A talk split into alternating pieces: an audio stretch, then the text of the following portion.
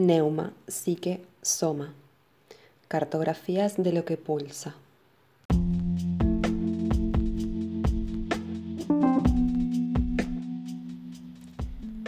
El estómago constituye un horno al que es necesario alimentar con combustible sano. Comer es integrar.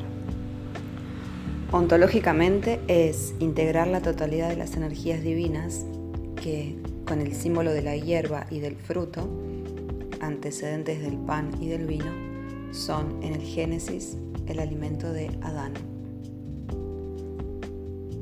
Ontológicamente entonces se trata de comer a Dios, pues el Padre Esposo alimenta a su esposa, que, enriquecida con sus energías, se agranda hacia el matrimonio. En el límite del crecimiento es desposada por Dios y entra en el gozo arquetípico. Aquí voy a hacer una pequeña aclaración que tiene que ver con que la autora constantemente está planteando términos como esposo y esposa al referirse a la divinidad o lo trascendente eh, en términos del esposo y la esposa sería las energías consagradas o realizadas del hombre, del hombre como, como especie, eh, las energías eh, consumadas en su, en su purificación, en su depuración, en, la potencialidad realizada, digamos, de esas energías, en la mitología o en la simbología de la India, esto se describe con los términos de Shiva, que sería el esposo, y Shakti, que sería la esposa. Es siempre la dualidad en, esa danza de, los opuestos y a través del desarrollo de la conciencia, eh, la unificación de esa, de esa supuesta oposición de lo trascendente y lo inmanente. Continuamos.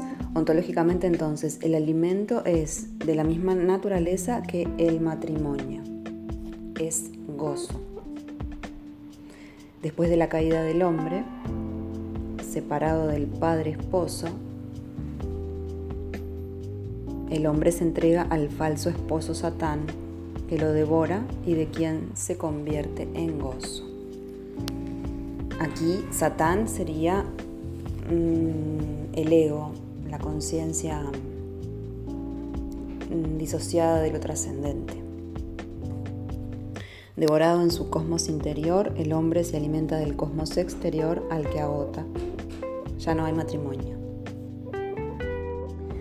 Por otra parte, eh, utiliza constantemente el término matrimonio en relación justamente a la síntesis de la polaridad, la integración de las dimensiones, de las dos dimensiones en las que constantemente se está desplegando la conciencia eh, del hombre.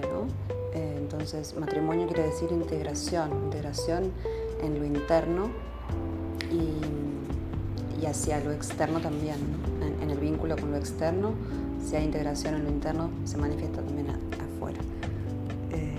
Entonces seguimos. Esta única función ontológica, alimento, matrimonio, conoce entonces la división y el hombre buscará en adelante el gozo a través de la sexualidad por una parte y de la comida por la otra, cuyas íntimas implicancias conocemos gracias a la psicología. El estómago solo reencontrará su función ontológica cuando el hombre reparando poco a poco el desorden de la caída, devuelva a este órgano su lugar en el orden cósmico y lo haga receptáculo de lo divino.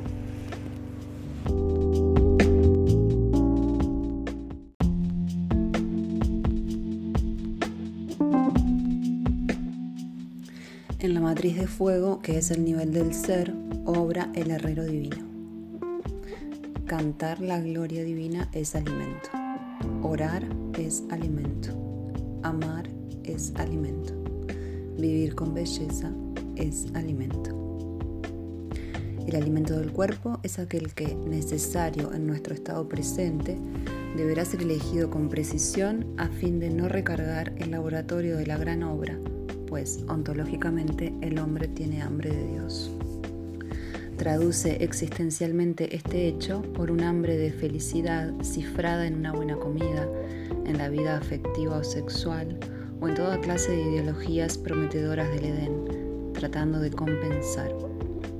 Todos estos aspectos pueden ser válidos en la medida en que se inscriban en la economía de la marcha humana hacia la conquista divina. Por el contrario, tarde o temprano destruirán al hombre si toman el lugar divino. El estómago en todos los planos es un lugar de maduración y de elaboración. Si el estómago es el horno del laboratorio, podríamos entonces preguntarnos dónde está allí el fuego.